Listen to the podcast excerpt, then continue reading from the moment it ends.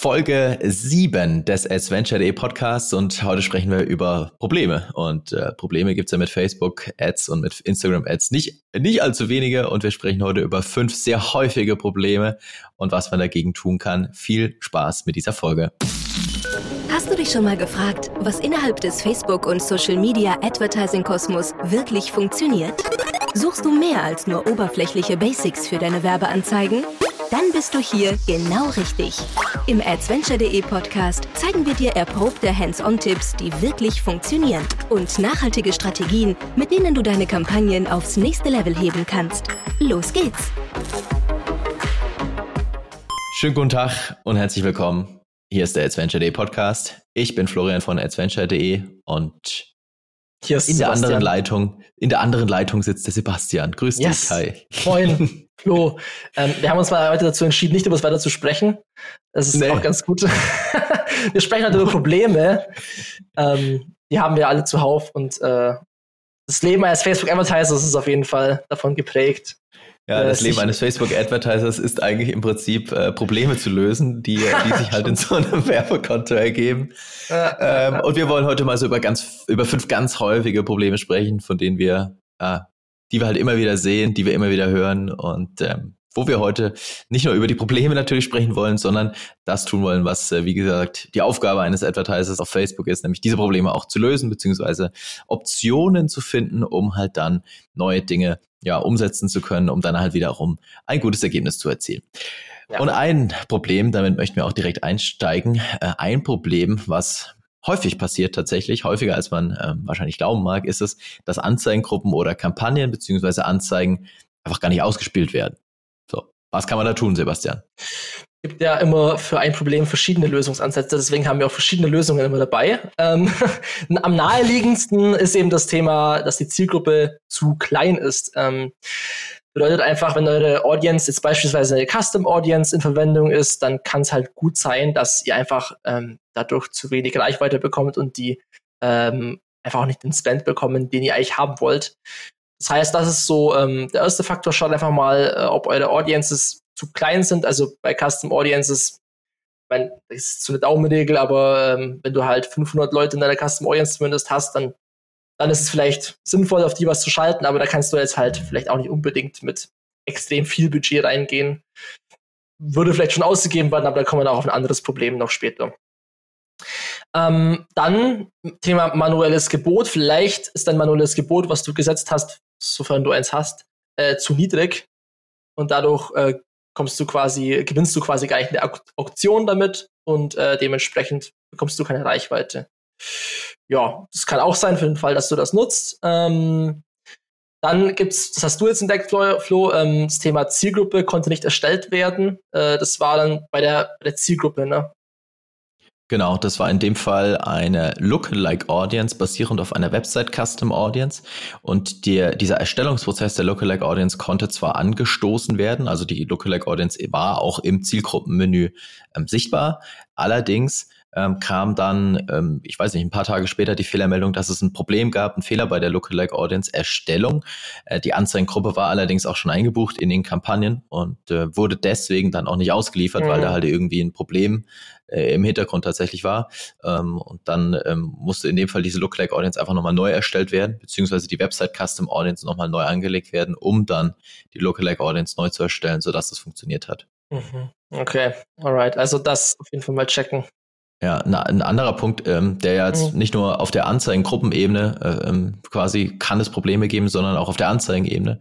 Und ein Thema ist ja das Thema Text im Bild noch immer, nicht wahr? Mhm. Naja, Klassiker. Ne? Also, wenn man dann so ein, so, so ein Werbebanner bekommt, das eigentlich so im Offline-Bereich genutzt wird, dann hast du so einfach 90% Text drauf, dann wird es natürlich schwierig werden mit der Reichweite.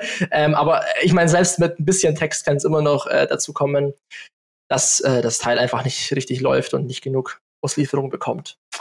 Genau, Problem Nummer zwei. Ähm, ja, die, klassisches Problem auch, ähm, wenn man Anzeigen schaltet. Am Anfang läuft es gut. Also meine Kampagnen, Anzeigengruppen laufen zum Beispiel eine Woche lang gut und irgendwie nimmt dann die Performance immer weiter ab.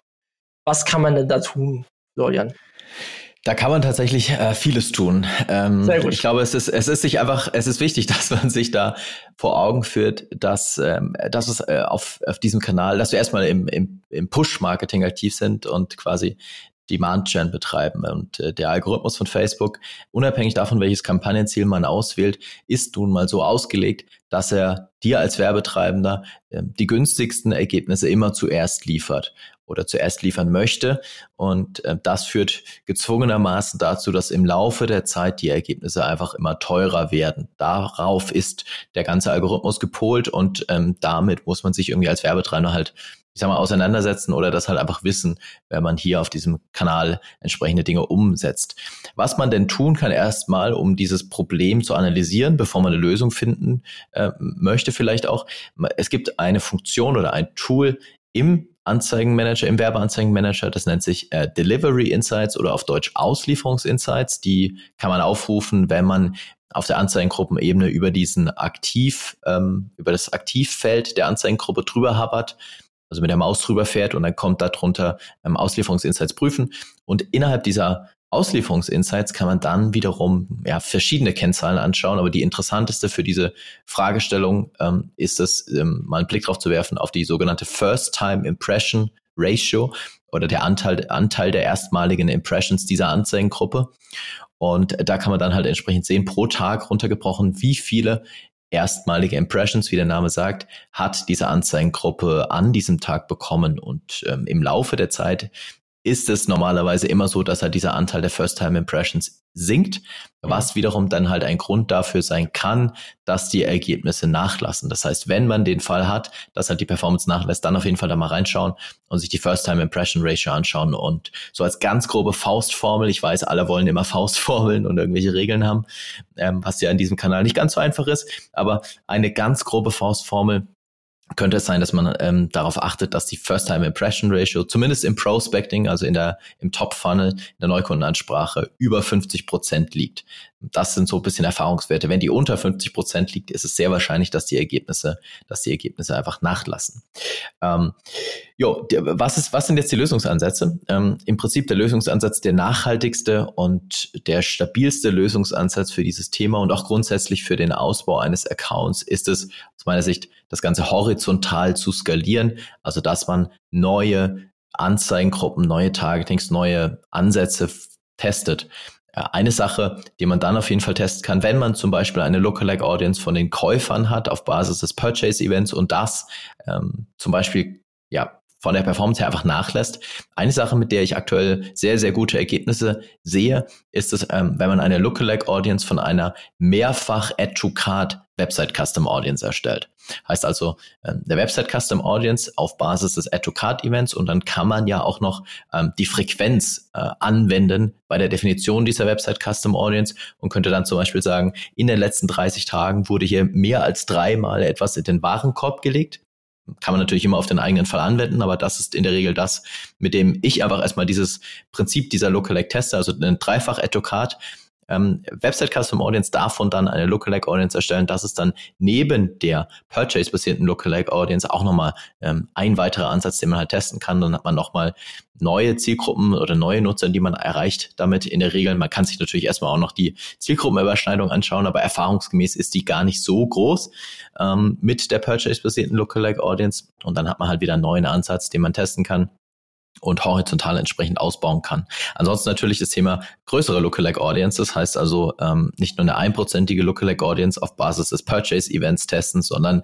womit ich auch gute Ergebnisse sehe, sind dreiprozentige Lookalike Audiences oder auch grundsätzlich größere Lookalike Audiences, auch eine fünfprozentige Lookalike Audience kann sehr, sehr gute Ergebnisse bringen. Das heißt, ja, man sollte sich da nicht so ver, ver, versteifen, sage ich mal, auf eine einprozentige Lookalike Audience, sondern auch gerne mal dem System ähm, mehr Raum geben, ähm, was dann für die Auslieferungsoptimierung sicherlich auch von Vorteil ist und man dann halt auch wieder, ich sag mal, frisches Wasser in die Quelle im Top-Funnel mit dazu bringen kann. Ähm, weitere Ansätze bei Lookalike Audiences, da haben wir jetzt auch schon in verschiedenen Folgen drüber gesprochen, ähm, auch in Folge 1 schon, sind Value-Based Lookalike Audiences, also Lookalike Audiences basierend auf einem getrackten Wert über den Pixel, was man natürlich zum einen auf Basis des Purchase-Events erstellen kann.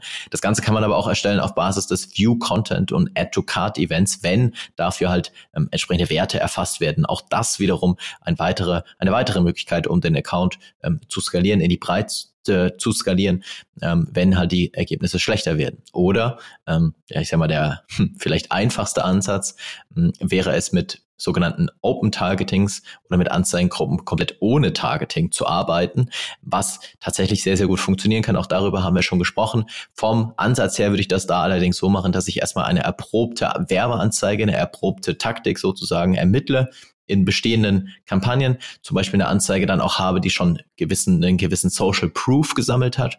Und wenn ich das habe und wenn ich sehe, dass dieses Angebot konvertiert und natürlich auch ein Produkt habe, was für ein offenes Targeting geeignet ist, ähm, dann kann man das auch in ein sogenanntes offenes Targeting mal reingeben. Also kein Targeting definieren, außer vielleicht demografisch noch ähm, grobe Leitplanken zu setzen. Das kann auch sehr gut funktionieren. Führt in der Regel übrigens auch dazu, dass der CPM meist in so einem offenen Targeting deutlich niedriger ist, meist so um ein Drittel sogar niedriger ist als in so einer klassischen Lookalike Audience. Und wenn man es dann halt schafft, eine stabile Click- und Conversion Rate auch in diesem offenen Targeting zu haben, dann bekommt natürlich entsprechend ähm, ein Drittel äh, oder günstigere Ergebnisse, je nachdem, wie viel günstiger man hier am Ende die Reichweite einkauft. Und letzter Punkt noch zum Thema Werte, äh, zum Thema horizontales Skalieren ist es dann, ähm, dass man auch größere Lookalike Audiences mit Interessen layern kann. Das ist jetzt nichts, was ich tun würde mit kleineren Lookalike Audiences, also das ist nichts, was ich tun würde mit einer einprozentigen Lookalike Audience, sondern dafür würde ich zum Beispiel ja mit fünf oder zehnprozentigen Lookalike Audiences mal reingehen und sagen, ich gebe die mal rein und lege dann on top noch ein, ich sag mal eher generisches, breites Interesse ähm, zu meiner Nische, zu meinem Produkt drüber und auch das ähm, kann ganz gut funktionieren. Um, ähm, und theoretisch kann es natürlich auch noch eine Option sein. Mhm. das ist ja die Sache, die äh, sehr mysteriös ist, über die haben wir jetzt auch schon gesprochen. Ähm, das ist mysteriös, aber es kann helfen, tatsächlich Dinge einfach neu zu starten. Ja. Ganz grundsätzlich auch. Wenn man eine Anzeigengruppe hat, die von den Ergebnissen nachlässt, könnte es eine Option sein oder ist es eine Option, diese Anzeigengruppe zu duplizieren, vielleicht mit geringerem Budget dann einfach wieder neu zu starten, ohne Dinge zu ändern. Das kann funktionieren. Und es kann auch funktionieren, am Ende die Lookalike Audiences von Zeit zu Zeit immer mal wieder neu zu erstellen, weil ähm, ganz offensichtlich diese Lookalike Audiences doch nicht immer so zu 100 Prozent aktualisiert werden, wie Facebook das immer sagt oder im Help Center auch immer geschrieben hat. Deswegen auch das kann funktionieren. Ja, und so hat man dann halt ganz viele Optionen, ähm, um da der nachlassenden Performance irgendwie ähm, ja, ich sag mal, etwas dagegen zu tun. Wichtig ist einfach nur, mh, mein Tipp lautet da immer, hey, wenn, wenn die Ergebnisse gut sind, wenn es für dich gut funktioniert, dann nutzt, nutzt diese Phasen und startet da schon mit neuen Ansätzen, mhm. immer parallel. Also teste immer parallel auch neue Ansätze, setzt nicht alles immer auf ein Pferd, weil ähm, es hat sich einfach schon immer, immer gezeigt in diesem ähm, Kanal, dass wenn man alles nur auf ein Pferd, auf eine Karte setzt, dass dieses Pferd oder diese Karte irgendwann halt keine Ergebnisse oder weniger Ergebnisse oder teurere Ergebnisse bringt. Und dann ist es immer sehr doof, wenn man erst dann ins Testing reingeht mhm. von neuen Ansätzen. Besser ist es natürlich immer parallel neue Dinge zu testen und ähm, entsprechend sehr schön breit horizontal den Account aufgebaut zu haben. So, das war jetzt ganz viel zum Thema Anzeigengruppen, wenn die Performance nachlässt. Ähm, das ist natürlich ein Teil des ganzen Systems, das ganze Targeting, aber genauso wichtig, wahrscheinlich vielleicht sogar mittlerweile wichtiger, das Thema Werbeanzeigen. Mhm. So, und was, was kann ich denn zum Beispiel dann tun, Sebastian, wenn ich sehe, dass die Interaktionsrate oder die Klickrate mit meinen Anzeigen niedrig ist. Genau. Also das passt ja auch sehr gut zu Problem 2, ähm, was natürlich auch nochmal ein großer Hebel ist. Der Foxwell nennt es ja immer Creative Gaps so ein bisschen. Ähm, grundsätzlich geht es, wenn wir jetzt sehen, wir haben irgendwie eine Klickrate, die irgendwie unter 1% ist oder in dem unteren stelligen Bereich unter 0,5%, dann sollte das auf jeden Fall schon mal irgendwie so Signal sein, äh, irgendwas läuft da nicht so gut. Ähm, was kann man dann machen? Hm, eine ganz einfache Lösung die funktionieren kann, aber halt auch nicht hundertprozentig jetzt automatisch das Problem vielleicht lösen wird, äh, ist einfach einen, einen Link in die Ad-Copy zu packen. Also einfach einen Link in die ähm, Beschreibung meiner, äh, in die Anzeige, in Anzeigentext quasi einzufügen, neben dem Link, der eben auf, äh, auf dem Call-to-Action-Button liegt. Ähm, heißt, man fügt einfach einen Link ein, schreibt vielleicht davor noch äh, hier mehr erfahren, Doppelpunkt und versucht quasi da noch ein bisschen äh, Klicks abzuholen über diesen Link in der Ad-Copy. Ähm, zweite Lösung, die auch äh, im Testing äh, relativ gut funktioniert, auch nach unserer Erfahrung, ist eben das Thema Dynamic Creatives. Dynamische Anzeigengestaltung zu Deutsch ähm, kann ich auf der Anzeigengruppenebene aktivieren und dann habe ich eben die Möglichkeit, auf Anzeigen Anzeigenebene mehrere Bilder, Videos, Texte auszuwählen, daraus halt die beste Kombination quasi äh, von Facebook identifizieren zu lassen. Und ähm, das ist eine sehr schöne Testing-Lösung und man kann dann sich theoretisch auch da den besten Post am Schluss rausziehen. Was natürlich auch noch cool ist, zur Ergänzung, ist das Thema User-Generated Content. Ähm, wenn ihr da Bildmaterial habt, das kann auf jeden Fall auch gut funktionieren. Also manchmal sind diese unperfekten Bilder besser als also so ein klassisches Stockfoto zum Beispiel ist vielleicht nicht unbedingt äh, der, der Hebel, ähm, wenn man es mal so ausdrücken darf. Und ja, dementsprechend ähm, ist da User-Generated Content, denke ich, auch nochmal eine ganz gute Sache.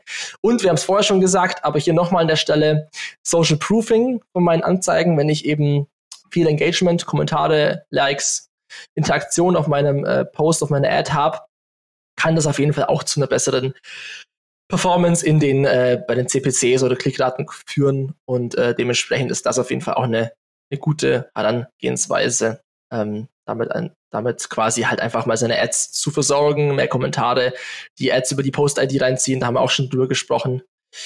Genau, das so zu dem Thema Creative Gap. Ähm, dann äh, auch äh, ein häufiges Problem, Matching-Rate bei Dynamic Ads, Thema Facebook Produktkatalog was tun wir da, wenn die Matching-Rate, also quasi der Abgleich zwischen Shop und Katalog, äh, schle irgendwie schlecht ist oder nicht vorhanden ist oder irgendwie nicht im oberen Bereich ist. So. Ich glaube, es ist schon mal sehr, sehr äh, hilfreich oder sehr, sehr wichtig, dass man sich erstmal, also dass man erstmal weiß, was bedeutet denn überhaupt diese Matching-Rate und dass ja. es die überhaupt gibt.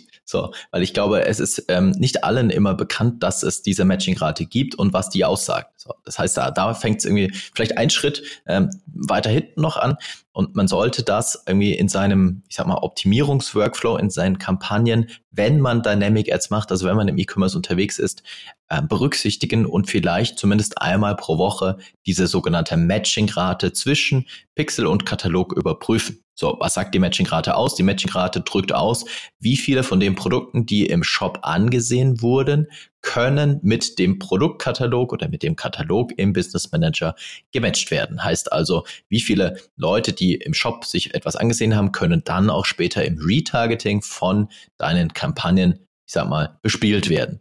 Diese Matchingrate kann man sich anschauen innerhalb des Katalogs im Business Manager. Das heißt, man öffnet den Katalog und dann gibt es links im Menü den Punkt Event-Datenquellen. Und diese Event-Datenquellen, da zeigt dir dann der Katalog oder wird dir im Katalog angezeigt, wie hoch halt entsprechend diese Matching-Rate ist zwischen diesen beiden Datenpunkten, also zwischen Pixel und Katalog. Und das Ganze ist dann nochmal aufgeteilt ähm, oder wird nochmal aufgeteilt für diese drei Events, die halt für die Dynamic Ads im Retargeting ähm, relevant sind oder wichtig sind, nämlich das Event View Content. Wenn jemand eine Produktdetailseiten aufruft, Add to Cart, wenn etwas in den Warenkorb gelegt wird und Purchase, wenn etwas gekauft wird. Und für alle drei Events bekommt man eben diese Matching-Rate ähm, angezeigt. So, das ähm, so als Tipp vielleicht noch äh, nebenbei sollte man sich vielleicht einmal die Woche ähm, eben seinem Optimierungsworkflow einfach mal anschauen, weil es eben tatsächlich sehr oft vorkommen kann, dass eben diese Matching-Rate nicht da ist, wo sie sein sollte. Ähm, da gibt's, äh, das wird es im Katalog wird quasi mit so einem roten und grünen Bereich auch angezeigt. Ja, wenn ich wenn ich richtig liege, dann ist alles unter 90 Prozent geht in so einen roten Bereich ähm, und alles über 90 Prozent ist dann im grünen Bereich. Im besten Fall möchte man natürlich, dass die Matching-Rate sehr sehr nahe zu 100 Prozent kommt oder im besten Fall bei 100 Prozent liegt. Das heißt also 100 Prozent der Produkte, die angesehen, gekauft oder zum Warenkorb hinzugefügt werden, können dann auch über Dynamic Ads äh, ja quasi erreicht werden oder die Nutzer entsprechend können erreicht werden. So, was passiert jetzt oder was kann man tun, wenn man jetzt eben da erkennt im Katalog, dass die Matchingrate eben deutlich, deutlich unter 100 Prozent liegt, also im roten Bereich liegt, zum Beispiel bei 40 Prozent liegt. Ähm, ein ganz häufiger Fehler oder wahrscheinlich der absolut häufigste Fehler, warum diese Matchingrate eben nicht vorhanden ist oder ähm, warum das ganze Prinzip halt nicht funktioniert und man dann halt später auch in seinen Kampagnen keine Reichweite bekommt auf seine Dynamic Ads, ist es, dass die IDs zwischen Pixel und zwischen Katalog nicht übereinstimmen. Heißt also, man sollte auf jeden Fall darauf achten, ähm, insbesondere dann meiner Erfahrung nach, wenn man mit seinem Entwickler spricht oder den Entwickler brieft, dass man ihm sagt, hey, lieber Entwickler, ähm, guck mal, ich brauche hier im Pixel dieselbe Produkt-ID, dieselbe Content-ID, ähm, wie ich später auch im Feed brauche, also im Produktfeed brauche, weil aus dem Produktfeed dann am Ende ja der Katalog entsteht. Also da muss man auf jeden Fall darauf achten, dass diese zwei IDs entsprechend ähm, übereinstimmen, äh, weil nur dann diese ganze Logik der ähm, dynamisch erstellten Anzeigen auf Basis des angesehenen Produktes halt auch funktionieren kann. Oder anders ausgedrückt, dass Pixel und Katalog sich halt auch verstehen. So, die sprechen trotzdem miteinander, muss man sozusagen. Wenn die IDs nicht passen, die sprechen trotzdem miteinander, aber der eine spricht halt irgendwie Französisch und der andere Deutsch ja. und die verstehen sich ja nicht. So kann man sich irgendwie vorstellen. Mhm. Ähm, heißt also, ähm, das ist schon mal so ein ganz häufiger Fehler, warum halt die Matching gerade nicht passt. Oder was ich auch oft sehe, ähm, es fehlen einfach Produkte im Katalog. Das heißt, der Feed wurde nicht aktualisiert, ähm, der wird vielleicht ähm, nicht äh, regelmäßig genug vom Server abgerufen. Das kann man ja auch einstellen im Katalog, dass der stündlich zum Beispiel vom Server abgerufen wird. Oder ähm, äh, selbst wenn er das tut, kommt es oft noch vor, meiner Erfahrung nach, dass die Matching gerade trotz allem oder dass ja, dass die Matching gerade niedrig ist, beziehungsweise dass nicht alle Produkte halt im Katalog vorhanden sind, ähm, dann liegt es meistens daran, dass serverseitig quasi im, im Shop-System irgendwie dieser Feed nicht aktualisiert wurde. Der wird zwar abgerufen von Facebook, aber serverseitig sind nicht alle Produkte drin. Da sollte man natürlich auch drauf achten, ähm, wenn man entsprechend mit Dynamic jetzt im Retargeting, aber auch im Prospecting aktiv ist. Matching-Rate wichtiger, wichtiger Punkt. Ähm, um nochmal einen Tipp für ein anderes Tool hier reinzuwerfen, um dann zu überprüfen, ob der Pixel hm, richtig konfiguriert ist. Ähm, es gibt ja das neue, relativ neue, für mich aber mittlerweile ja, spannendste Testing-Tool des Pixels, das Test-Event Tool im Events Manager. Also wenn man das Werbekonto öffnet, den Events Manager öffnet, dann ist ja da das Test Events Tool und damit kann man einfach mal den eigenen Checkout-Prozess durchspielen und sieht dann, was für ähm, Events erfasst werden von dem Pixel und noch viel wichtiger, welche Parameter erfasst werden. Und die Content-ID ist am Ende halt ein Parameter des Pixels. Und da sollte man halt einfach drauf achten halt. Hm, also was man zum Beispiel machen kann, das mache ich auch immer dann, die, die Content-ID, die ich dann da erfasst sehe, danach sucht man dann oder danach kann man dann im Katalog suchen und wenn man dann halt für diese ID im Katalog ja. nichts findet, also kein Produkt findet, dann kann das Matching nicht funktionieren. Yep. Äh, und dann sind es einfach nicht die richtigen IDs. Dann sprechen die beide, beide Datenpunkte sprechen dann also eine unterschiedliche Sprache und dann muss man einfach schauen, wie man das irgendwie hinbekommt, um damit, damit das halt am Ende funktioniert und das Matching, wie gesagt, nahe, nahe 100 Prozent geht. So. Und dann bekommt man halt eine höhere oder halt die volle Reichweite bei seinen Dynamic Ads im Retargeting. Wenn man das dann bekommt, dann entstehen aber häufig oder entsteht häufig halt irgendwie mh, hm, vielleicht eine andere Herausforderung oder ein anderes Problem, nämlich diese Überleitung. Bei, ja, diese Überleitung, es ist der Wahnsinn. als, als ob wir das, als ob wir das mehrfach geübt hätten. ja, äh, ja, diese Überleitung ist wirklich gut. Ähm, mhm. So, dann entsteht nämlich häufig ein anderes Problem, nämlich ähm, wenn man vielleicht dann äh, ein bisschen zu viel Gas gibt mit seinen Dynamic Ads, insbesondere da entsteht es halt oft, äh, entsteht aber auch an anderen Stellen im Funnel oder auch beim normalen Retargeting, nämlich die Frequenz von den Anzeigen ist zu hoch. Was kann man denn da tun, Sebastian? Es gibt erstmal two kinds of people. Leute, die sagen, Frequenz sollte maxi maximal hoch sein, schaut dann Thomas Thaler. Und ähm, ja, so Menschen wie uns. Aber ähm, verstehen uns alle gut. Ähm, genau, bei den Dynamic Ads äh, Frequenz, wir haben da uns auch, weil wir Fans von Faustformeln sind, ähm, gebe ich jetzt mal eine Faustformel. Und zwar äh, über sieben Tage sollte die Frequenz im Retargeting bei Dynamic Ads nicht über drei sein. Ja, also das ist so eine ungefähre Richtung. Weil wenn ihr jetzt euch vorstellt, ich habe sieben, Frequenz sieben auf sieben Tage, bedeutet das, die Person sieht durchschnittlich einmal am Tag eine Dynamic Ad auf Facebook, aber wenn ihr dann noch Google Display macht, dann seht ihr das auch noch auf anderen Seiten und dann ist halt die Frage, ja, wie viel bringt mir dieses Retargeting noch? Ähm, auch wichtig im ähm, Dynamic Ads Bereich, gerade im Retargeting, was oft vergessen wird, ist das Thema Creatives wechseln. Also nicht jetzt irgendwie die Carousel-Ads austauschen, aber halt die Ad-Copy zum Beispiel anpassen oder vielleicht auch mal eine Collection-Ad nutzen, statt jetzt eine Carousel-Ad. Bei Link-Ads gibt es bestimmt auch Use Cases dafür, ähm, bei Dynamic Ads Link-Ads zu nutzen. Die meisten Fall werden es Carousel-Ads sein. Aber ähm, ja, dass man da einfach mal ein bisschen durchwechselt und auch eine andere Ad-Copy macht, versucht einen anderen Angle quasi zu treffen, die Zielgruppe anders anzusprechen. Ähm, dann, ja, das einfachste Budget anpassen, reduzieren. Ne, wenn ich äh, Kohle oder Ende ausgebe beim Dynamic Ads, dann ähm, und ich sehe jetzt nicht unbedingt eine bessere Performance durch das höhere Budget, dann ist halt die Frage, ja, warum reduziere ich es nicht einfach und gebe das woanders aus, wo ich eventuell mehr Leute erreiche, die mich noch nicht gesehen haben. Nicht zum 20. Mal in drei Tagen oder so. genau. da, das heißt, ähm, da einfach äh, Budget anpassen. Gleiches Thema, ähm, jetzt, wenn wir jetzt mal über Dynamic Ads nochmal sprechen, Zielgruppen erweitern. Also ich könnte zum Beispiel sagen, wenn ich jetzt in sieben Tagen zu wenig Traffic auf dem View Content Event habe und ein Retargeting mache, gehe ich vielleicht auf eine sogenannte Super Dynamic Ads, oder wie war das nochmal, Flo? Super äh, Dynamic Ads mit einer WCA zum Beispiel mit rein, also eine Website Custom Audience, dass ich quasi View Content Event und Website Custom Audience zusammenlege und bekomme dadurch vielleicht mehr Reichweite nochmal und weniger hohe Frequenz. Genau, oder halt einfach war den, korrekt, oder? Das war korrekt, ja. Oder halt einfach den, den Zeitraum, den Zeitraum halt verlängern. Ne? Das ist natürlich auch immer eine Option. Genau. Gerade dann, ähm, also die Frage kommt auch oft, wenn ich halt irgendwie weniger Traffic habe, wie setze ich dann meine Dynamic Ads auf, damit es funktioniert? Mhm. Dann sollte man natürlich nicht so wahnsinnig granular das Setup aufbauen der Anzeigengruppen. Also jetzt ja. nicht äh, ein Tag Retargeting, was sonst grundsätzlich bei hohem Traffic extrem gut funktioniert. Also Add-to-Card Retargeting ein Tag auf CPM optimiert, kann sehr gut funktionieren. Aber natürlich nur dann, wenn ich entsprechenden Traffic habe. Wenn ich jetzt weniger Traffic habe, mhm. dann einfach View Content Add to Card, also diese Standardoption, die als erstes auch vorgeschlagen mhm. wird, View Content Add to Card 30 Tage zum Beispiel zusammenführen, ähm, was dann natürlich sich auch wieder entsprechend auf die Frequenz auswirkt. Da könnte man eventuell dann auch, also ähm, hat glaube ich auch mal der Foxwell erwähnt, dass man äh, vielleicht dann einfach mehr Anzeigen in Dynamic Ads laufen lässt und halt so eine Rotation vielleicht sogar zu schaffen, dass die Ads sich auch ein bisschen durchwechseln, äh, ja. äh, gerade wenn man jetzt auch Add-to-Card-View-Content zusammenfasst, wäre das vielleicht nochmal so eine Idee. Ja, ich, ich glaube vielleicht der, der, die wichtigste Aussage jetzt gerade von dir ist, ähm, hey Leute, vergesst nicht auch mal bei den Dynamic Ads die Werbeanzeigen zu aktualisieren. Ähm, ja, das ja. ist zwar ein Always-On-System, ja, das ist alles ganz nett und so, dass man da nicht immer manuell wahnsinnig viel tun muss, aber trotz allem sollte man auch da mal dran denken, halt irgendwie die Creatives zu aktualisieren. Ähm, das passiert nämlich erfahrungsgemäß mhm. relativ selten. Nur da muss man jetzt wahrscheinlich nicht so oft die Creative-Schraube drehen wie im Top-Funnel.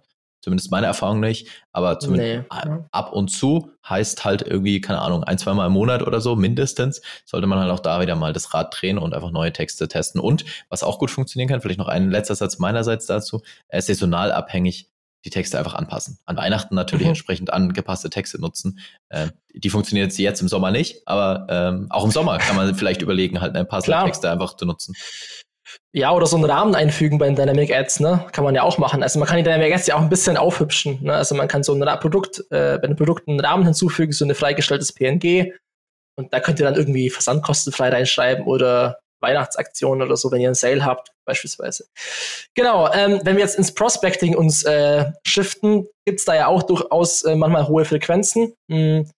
Und im Prospecting ist es ja schon nochmal so ein bisschen ja, kritischer, in Anführungszeichen würde ich jetzt sagen, weil wenn, wenn ihr da halt häufig mit derselben Werbebotschaft an die Leute rangeht, dann kann es halt schon sein, dass es äh, wieder daran, daran resultiert, dass wir eine geringe First-Time-Impression-Ratio haben, wie wir vorher schon gesagt haben, und dadurch halt auch ähm, Performance verlieren einfach bei den, bei den Kampagnen. Das heißt, ähm, hier wäre halt so ein Move, einfach mal eine größere Lookalike zu probieren, nicht immer nur auf 1% Lookalikes zu fahren oder zum Beispiel, was ich auch schon gesehen habe, irgendwie 1% Lookalikes mit Interessensfilter, äh, Interessenslayering drüber. Da ist klar, dass man relativ schnell äh, eine Frequenz von 2, 3, 4 erreicht, irgendwie innerhalb von kurzer Zeit. Das heißt, da einfach mal größere Lookalikes auch mit verwenden. Ähm, was jetzt wir auch beobachtet haben, ist das Thema ähm, höhere Frequenz bei Wertoptimierung, also bei der Value-Optimierung äh, ist es natürlich so, der CPM ist höher, die äh, potenziellen User, die eben einen hohen Wert auch da lassen, ist generell wahrscheinlich geringer als bei Conversion-Optimierung. Und dementsprechend äh, ist die Frequenz da auch relativ schnell hoch. Deswegen wäre halt da auch so ein, wichtig, dass man halt auch, wenn man Value nutzt, ein offenes Targeting oder breite Zielgruppen einfach nutzt, um nicht zu schnell eine hohe Frequenz zu haben. Genau, und ähm, dann haben wir noch das Thema Ausschlüsse. Also ich meine, hm, wenn ihr jetzt zum Beispiel im Prospecting eine Videokampagne habt, also eine Videoanzeige, ähm, die läuft, eine Videolink-Ad, und ihr möchtet beispielsweise die Leute, die dieses Video schon mal zu drei Sekunden gesehen haben oder zu einer gewissen Zeit, dann könntet ihr quasi da ausschließen und versuchen, die Frequenz dadurch zu steuern und zu minimieren, indem ich Leute ausschließe, die das Video schon mal gesehen haben. Das kann man dann auch bei, ähm, bei Interaktionen auch machen, dass man Interaktionen ausschließt und so weiter. Also das ist auch noch eine ganz gute Möglichkeit. Ich meine, das, äh, an dem Punkt Frequency Capping ähm, gibt es jetzt ja für ein paar neue Kampagnenziele seit ein paar Monaten schon. Weißt du, wie das war, das war Flo? Das ich, also das wird, glaube ich, gerade aktuell immer noch ausgerollt. Ähm, ah, wurde ausgerollt, die, okay. Die, genau, also im Prinzip ist es ja so, um nochmal ähm, die andere oder eine Option mehr ist sozusagen mit reinzugeben, ähm, über die Auction, also über das Auktionsmodell, über das wir ja grundsätzlich in 99 Prozent der Fälle sprechen, äh, gibt es ja bisher, gab es bisher nur für das Kampagnenziel Reichweite die Option, dass du halt festlegen kannst, wie viele Impressions oder wie hoch die Frequenz sein soll. Das heißt, alle drei Tage eine Impression oder ähnliches. Ähm, mhm. Und was es äh, heute gibt, was es davor auch schon gab, über nicht über die Auction, also über das Reach and Frequency Modell zu gehen, also über das, ich sage jetzt mal, über den fixen Reichweiteneinkauf auf, auf Facebook, ähm, wo du dir dann auch theoretisch deine Reichweite fix einplanen kannst, schon jetzt für Weihnachten und theoretisch zumindest günstigere Preise bekommst. Ähm, mir wurde jetzt schon des Öfteren gesagt, dass es äh, witzigerweise nicht so ist. Also wenn du über Reach mhm. and Frequency einbuchst, dass du trotzdem mhm. irgendwie mehr bezahlst, als wenn du es über die Auction machst. Egal. Jedenfalls bei Reach, so Test gehabt. Ja, bei Reach and ja, Frequency ja, könntest ja. du, und das ist der Vorteil wiederum, bei Reach and Frequency könntest du halt dann die Frequenz ähm, besser oder könntest du es überhaupt steuern, auch bei einer conversion-optimierten Kampagne gegenüber der, dem Auktionsmodell. So, und beim Auktionsmodell mhm. kommt jetzt on top, neben dem Kampagnenziel Reichweite, dass du die Frequenz steuern kannst bei dem Kampagnenziel Videoaufrufe, also für Top-Funnel vielleicht geeignet. Da kann man ähm, in einigen Werbekonten jetzt schon, oder es wird aktuell noch ausgerollt, ähm, diese Option, dass man wie beim Kampagnenziel Reichweite halt auf der Anzeigengruppenebene ähm, dann bei den bei, den, bei der Auslieferungsoptimierung, also relativ weit unten in der Anzeigengruppe, da kann man dann die Frequenz steuern und genau dasselbe kommt auch oder wird aktuell ausgerollt für das Kampagnenziel. Interaktionen, ähm, da kann man es dann auch steuern. Das sind so ähm, ganz spannende Optionen halt auch noch, um dann über die Kampagnenziele auch nochmal die Frequenz steuern zu können. Aber ähm, für mich eine die oder die zwei besten Lösungen sind natürlich A, das Budget anzupassen. Ähm, das ist, das ist der, mhm. die einfachste Lösung oder halt mit, ich sag mal, kreativeren Zielgruppenausschlüssen da zu arbeiten. Und dann ja. ähm, hat man das auf jeden Fall auch im Griff und kann auch diesem Problem ähm, eine Lösung dagegen entgegenstellen, mhm. sage ich mal. ja, und dann Wunderbar. ist das Thema als Facebook Advertisers viel einfacher am Ende. Ja, ja, dann ist es, dann ist es hoffentlich ein bisschen einfacher. Wir hoffen, da war ähm, einiges dabei, was euch, was dir das Leben einfacher macht. Ähm, wir packen auch noch alle Infos dazu, alle weiteren führenden Ressourcen in die Show Notes. Alles zu finden unter adventure.de slash podcast minus 007. Das war Folge 7 des adventure.de Podcast. Sebastian, vielen Dank für Danke auch. deine Zeit. Vielen Dank fürs Zuhören. An dich, lieber Zuhörer, an dich, liebe Zuhörerin. Ähm, und wir hören uns dann wieder in der nächsten Folge in deinem Podcast-Player deines Vertrauens. Bis Sehr dann, gut. ciao. Bis dann, ciao. Vielen Dank fürs Zuhören. Wenn dir diese Folge gefallen hat, dann hinterlasse uns eine Bewertung bei iTunes. Mehr Tipps rund um Werbeanzeigen auf Facebook, Instagram und Co. findest du auf adventure.de. Bis zur nächsten Folge.